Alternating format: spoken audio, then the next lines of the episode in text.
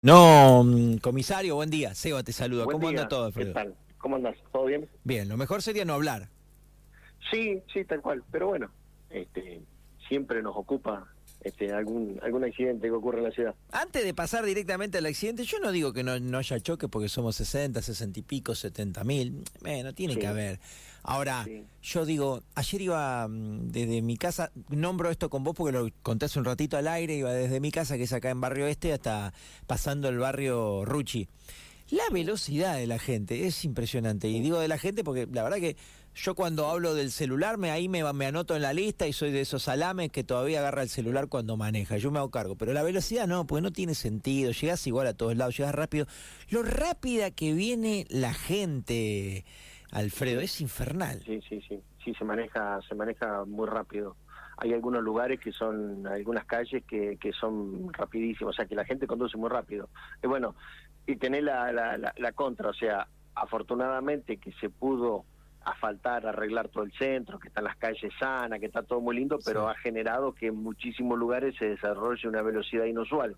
Totalmente. Este, eh, que, que lo, lo percibimos, cualquiera que ande por la ciudad y presta atención va a percibir eso, ¿no es cierto?, de que ha aumentado la velocidad en ciertas calles que son que son las que dirigen el tránsito, que son las calles que se utilizan para cruzar la ciudad de un barrio al otro, son calles en las cuales se conduce a una velocidad excesiva, ¿no es cierto? Tenés razón, Que- ahora, que- claro, sin lomo de burro, con esto de la Claro, repa. no, no hay lomo, claro, no hay lomo de burro y con la repavimentación que quedaron las calles hermosas, que se desarrolla una velocidad altísima, ¿no es cierto? Qué Tal vez inconscientemente, pero pero bueno, es un fenómeno que, que lo estamos percibiendo y lo puede percibir o notar cualquiera que ande por la ciudad, ¿no es cierto? Qué bárbaro. Bueno, vamos a un poco Sí. a lo ocurrido ayer, que fue casi como una mini maratón de palos, uno peor que el Sí. otro, pero bueno, algunos Sí. con lesiones graves. Sí, dos, dos con lesiones graves, con fracturas, eh, cuatro accidentes en una hora y, y poquitos minutos aproximadamente.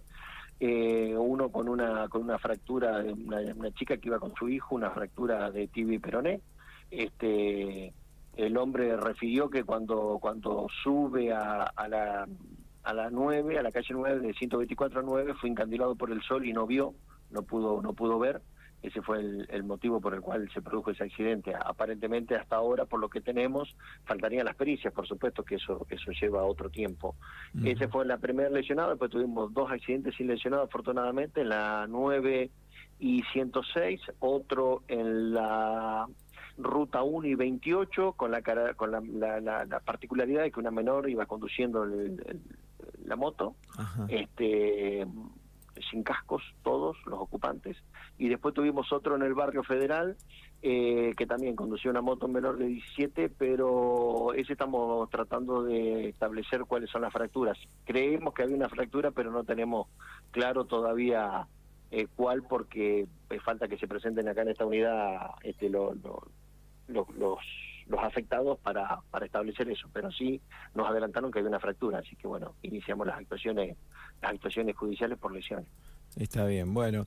Y, y graves encima, ¿no? Porque eh, todas esas lesiones, viste, dejan siempre alguna Siempre, secuela. sí, claro, siempre que se genere una secuela, aunque sea una fractura menor, por ahí en la mano, un dedo o alguna cuestión que, que obviamente tiene su importancia, por supuesto, pero no es lo mismo una fractura que una fractura de fémur, ¿no es cierto? Eh, hay que marcar la diferencia.